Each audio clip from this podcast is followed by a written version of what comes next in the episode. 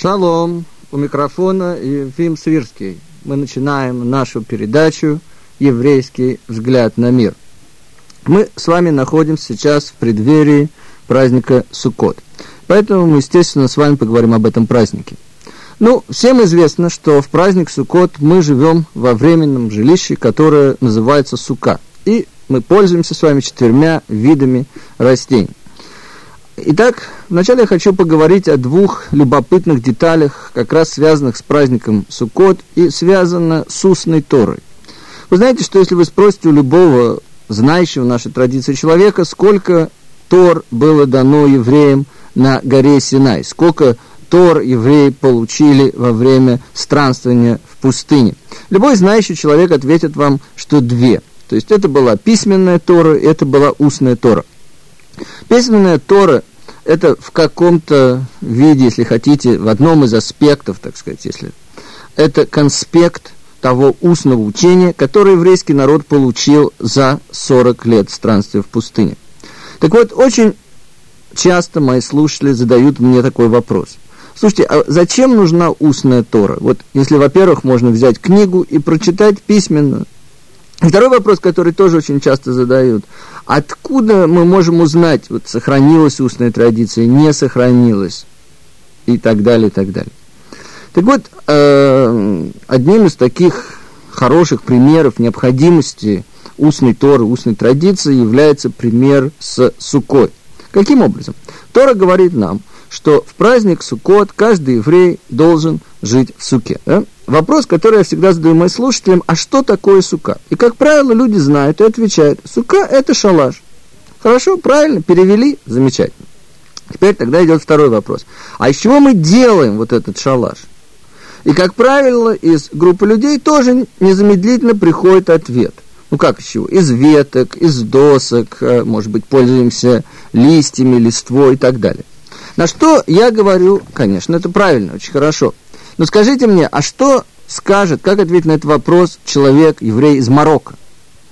Он скажет, конечно, вы говорите, что мы делаем суку из веток. Почему? Потому что вы жили в средней полосе, у вас там очень много веток. А где Тору давали? Тору давали в пустыне. Откуда же, извините, в пустыне набрать веток на 3 миллиона человек? У нас, скажет вам кто-нибудь, кто живет в пустыне, да, временное жилище строят из камней или из шкур.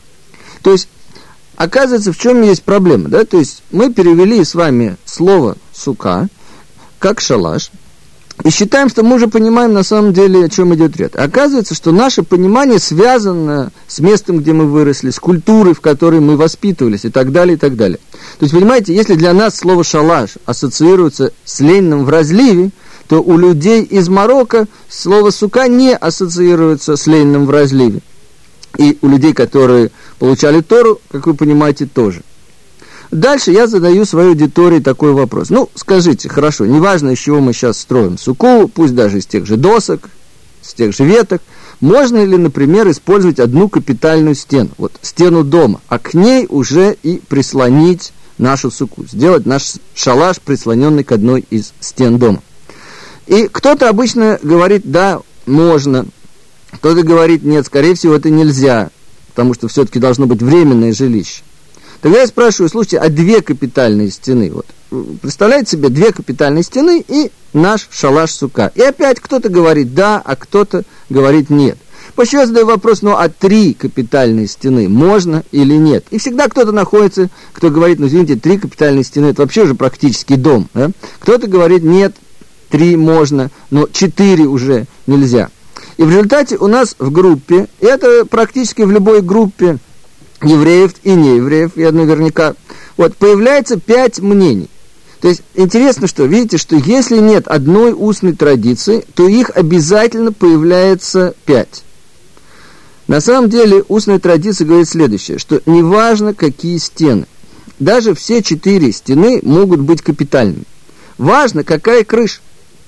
То есть крыша делается из определенного материала, да, и очень важно, чтобы она была временная, чтобы через нее можно было видеть звезды ночью, вы знаете, иметь возможность видеть звезды, а днем в суке должно быть больше тени, чем солнце. Кстати, интересно, что наш обычный шалаш не годится для построения суки. Почему? Потому что у обычного нашего шалаша нет крыши. Вы понимаете, там две стены, которые идут под углом 45 градусов и сходятся вместе. А вот крыши плоской, которая необходима для того, чтобы строение называлось сукой, нету. И поэтому наш с вами шалаш да, не подходит. То есть сука – это временное жилище, а не шалаш. Второй интересный пример, который связан с праздником Суккот, он следующий. Вы знаете, что из четырех растений, которыми мы пользуемся в этот праздник, некоторые растения непосредственно названы в Торе, такие как, например, лулав, пальмовая ветвь, да? а некоторые нет. Например, итрог. А бетроги, а итрог это такой, знаете, это цитрусовый фрукт, он немножко похож на лимон, да, сказано, что возьми плод красивого дерева. И устная традиция говорит, что, что это за красивое дерево, это на самом деле это итрог. Так вот, интересно, что сегодня археологами найдены были письма Баркохбы. Баркохба был руководителем так называемого Великого еврейского восстания в римскую эпоху. Вот, находясь в осажденном Битаре, Бархогу просил своих сторонников прислать ему провиант, прислать ему другие необходимые вещи. И в том числе он просил прислать этроги для праздника Суккот. То есть, вы понимаете, это эпоха второго храма. Что это значит? Что устная традиция две тысячи лет точно передавала нам информацию, что одним из видов растений является этрог. А поскольку вы понимаете, что это то, чем пользовались в первом храме, и там уже традиция передавала информацию точно, то мы можем себе хорошо представить, что и трогом пользовались и раньше, с самого начала с горы Синай. Так вот, а, когда вы возьмете в этот праздник луки лулов и трог, то кроме того, что вы делаете важную духовную работу в этом мире – вы можете вспомнить, что те же самые растения держали в руках и еврейские пророки, и еврейские мудрецы, и величайшие еврейские лидеры. И вы продолжаете эту цепочку поколений. Несмотря ни на что, несмотря на то, что нас выселяли, нас гнали, несмотря на то, что нас пытались истребить, несмотря на то, что советская власть хотела навсегда нас лишить наших корней, и даже несмотря на сегодняшний светский Израиль все равно человек, когда он берет лулов и этрог вместе, он становится частью непрерывной цепочки поколений. Тора, как мы уже сказали, говорит нам, живите в суке семь дней. А что значит живите в суке? То есть имеется в виду не выходить из нее как бы ни на минуту, или проводить в ней большую часть времени, или спать, или поставить в ней телевизор и смотреть, так сказать, весь вечер телевизор в ней.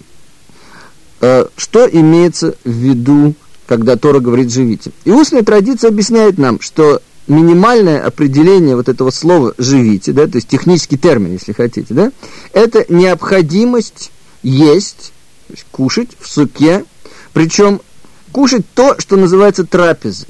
Под трапезой понимается еда с хлебом или с каким-нибудь десертом, типа с печеньем, пирогом. Так, вот что-то сделано из теста.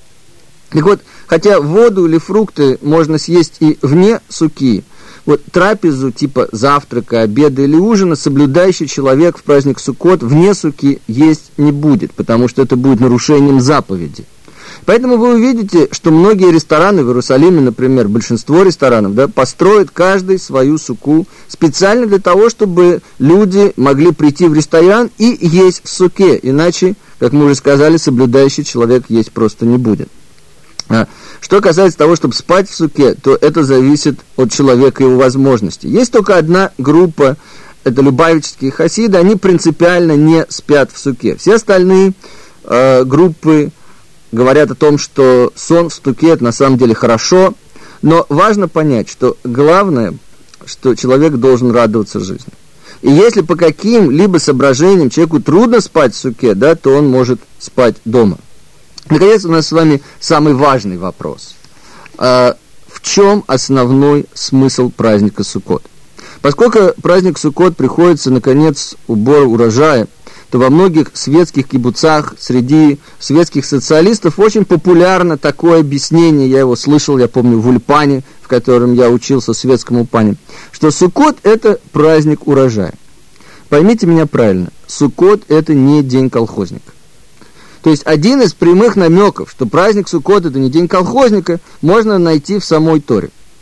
Говоря о, о празднике Суккот, Тора говорит нам следующее, да? что нам нужно жить в суке семь дней, чтобы знали поколение ваше, что в суке поселил я сынов Израилев, когда вывел их из земли египетской. Это я цитирую сейчас Тору. То есть, естественно, что когда евреи вышли из Египта в пустыню, речь не шла об уборе, об уборе урожая. Да? То есть, естественно, это понятно в прямом смысле во всяком случае. Но а, те, кто слушал наши передачи раньше, знают, что еврейский праздник это никогда не бывает только воспоминание о каком-то событии. То есть Тора не говорит нам, что поскольку вот мы жили, помните, очень давно в Египте, и поэтому мы сейчас каждый год об этом вспоминаем. Да, вспоминаем, но это не единственное, ради чего мы празднуем праздник. Праздник на иврите это муэт, это свидание. Это свидание во времени, свидание с Творцом. То есть возможность осуществить лучшим образом какую-то важную духовную работу сейчас. Какая самая важная духовная работа праздника Суккот? Ответ для многих так сказать, вызывает удивление. Ответ такой. Суккот – это самое лучшее время научиться радоваться жизни. В Торе три раза, там, где говорится о празднике Суккот, дается заповедь, заповедь радоваться. И вот тут сразу же возникает вопрос. Слушайте, а как можно заповедовать те или иные чувства? То есть заповедь – это мецва, да? Мецва – это приказ – как можно заповедовать, как можно приказывать то или иное состояние души? А может, мне не радостно, может, у меня обстоятельства, так сказать, не позволяют радоваться. Мне, может быть, врач дал справку, что мне разрешено не радоваться, да? Бывает такое. И так далее, и так далее. Дело в том, что мы выросли с вами в обществе, где нам внушали, что человек не может управлять своими эмоциями. Он не может управлять своими эмоциями до такой степени, что он сам определяет, будет он радоваться или нет. Человек, говорил нам светское общество, конечно, может подавлять определенные эмоции или не показывать, например, эмоции окружающим. То есть до какой-то степени он владеет. Но поскольку материя первична, то именно материальное состояние, в конце концов, определяет и будет определять, радуетесь вы или нет. Тора учит нас прямо противоположному. Человек должен научиться радоваться. Человек должен научиться управлять своими эмоциями. Кстати, это и есть то, что называется процессом взросления. Да? То есть сегодня очень много, вы знаете, есть так называемых взрослых, я их называю в кавычках, то есть э, это буквально взрослые люди, или даже пожилых людей, есть как эмоциональный возраст которых на уровне подростка, или даже маленького ребенка. Возьмите, например, человека, который начинает ныть по каждому пустяку. И никакие доводы, никакие логические доводы не помогут. Он или она будут ныть, ныть, ныть, пока не получат то, что они хотят. Да, это хорошо это или плохо, это не важно. Эмоциональный возраст такого человека два года. Вот я просто даю как пример. Вот Тора говорит нам, что мы можем и обязаны научиться быть в ладу с нашими эмоциями и научиться вызывать у себя, знаете, такой положительный эмоциональный фон. Постоянно я имею в виду. То есть, имея вот такой постоянный положительный эмоциональный фон, человек чувствует себя счастливым. А каждодневные события, они могут либо усилить вот это состояние. Знаете, когда, слава богу, все идет прекрасно, все идет хорошо, и ты полностью чувствуешь себя очень-очень хорошо. Или, допустим, этот положительный эмоциональный фон может быть ослаблен какими-то проблемами, да, что-то происходит в жизни. Но этот фон никогда не уходит. То есть человек никогда не бросает с одной стороны из одной крайности в другую. Да? То есть вот это непродолжительное, знаете, ощущение такого восторга до отчаяния. Да? И уже точно человек не живет в таком состоянии, эмоциональном состоянии мира печали или, не дай бог, скуки. Человек радуется жизни, человек счастлив, и это постоянно. Как добиться такого состояния? Состояние, при котором человек делает себя счастливым. Слышите, я не сказал, человек находится в счастливом состоянии, да? а человек делает себя счастливым. Это духовная работа праздника Суккот. Семь дней, как сделать себя счастливым. Семь дней, как радоваться. Вельский Гаон, кстати, сказать, что Суккот самый сложный из праздников. Почему? Тора говорит нам, Вильнинский Гаон, что мы должны радоваться семь дней. Семь дней радоваться. То есть это означает, что ни одной секунды уныния в течение семи дней. Как вы понимаете, для первого раза это сложно, да? Ни одной секунды уныния. Но как к этому стремиться, как к этому идти? И мы уже с вами говорили, что наши эмоции очень зависят от нашего взгляда на мир. И первый урок, который дает нам Тора, вытекает как раз, знаете, из того, что Тора вытаскивает нас из наших домов, заповедуя нам жить в суке, во временном жилище. Какой это урок? Урок следующий. Пока вы связаны с материализмом, вы не будете счастливы. Еще раз, пока вы связаны с, материали... с материализмом, вы не будете счастливы. Видите, я сказал именно связаны с материализмом, а не сказал связаны с материальным миром. Тора не требует от нас ухода от материального мира. Некоторые религии говорят, что человек может быть счастлив только когда он уходит из этого мира. Тора говорит, ничего подобного. Тора просит нас интегрировать понятную и очевидную истину. Материальный мир не вечен.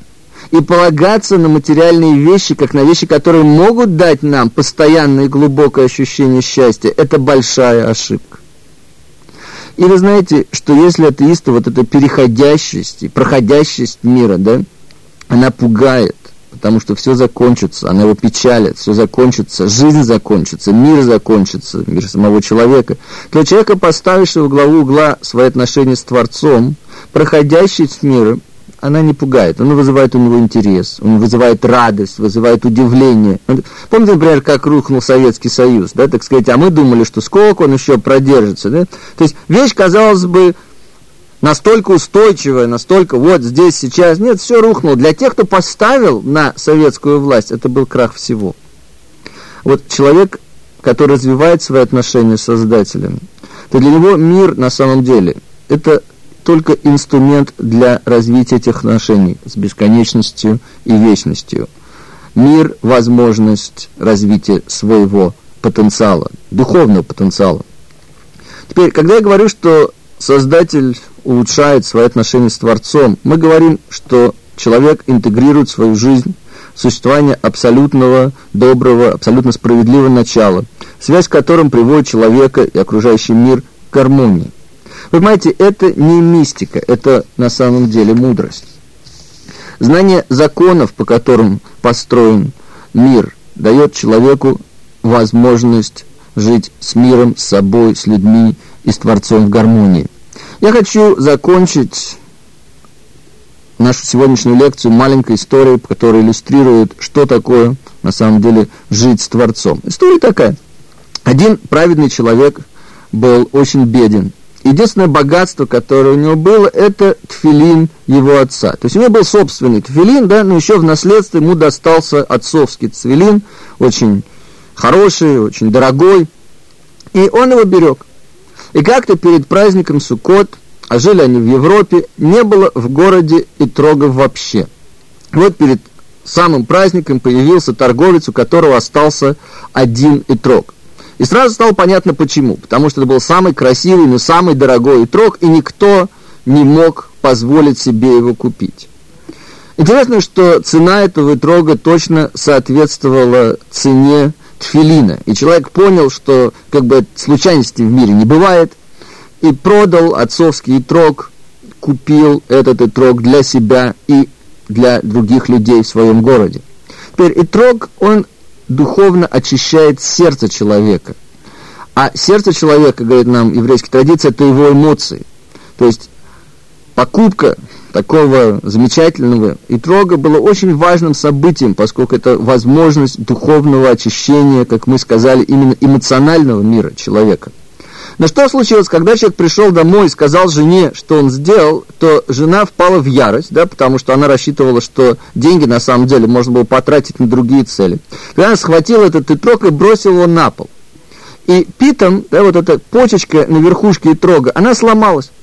И итрог уже нельзя было использовать даже для праздника. Представляете, человек потратил такие деньги. Ну, хотя бы он бы для себя и для города использовал это в праздник Суккот, и все, уже больше нельзя, этот рог никуда не годится, ни для чего. Когда увидя это, человек поднял глаза к Богу и сказал следующее. Я купил этот рог, чтобы выполнить очень важную заповедь, которую ты нам дал. Теперь я не могу это сделать. Единственную заповедь, которую я могу сейчас выполнить, это не сердиться. И я хочу именно это сделать. И пошел спать. И во сне к этому человеку пришел его отец и сказал, ты не представляешь, какой фурор ты произвел в духовных мирах. То, что ты продал тфилин и купил этот рог, конечно, это всех впечатлило, понятно. Но еще не так. Но то, что ты не разгневался на свою жену, это произвело здесь полный переворот. Так вот, как бы это маленький пример того, что называется жить с Творцом. А для жен я хочу задать такой вопрос. Конечно, мы можем понять эмоции женщины, которая рассчитывала, что можно деньги использовать на что-то другое. Но скажите, что лучше? Жить в бедности с человеком, у которых есть такие качества характера, или быть более богатым и жить с обыкновенным человеком? Я желаю вам всем радостного праздника, я желаю вам всем развить в себе вот это счастье, которое не зависит от внешних обстоятельств, а зависит только от ваших отношений с Творцом. Шалом.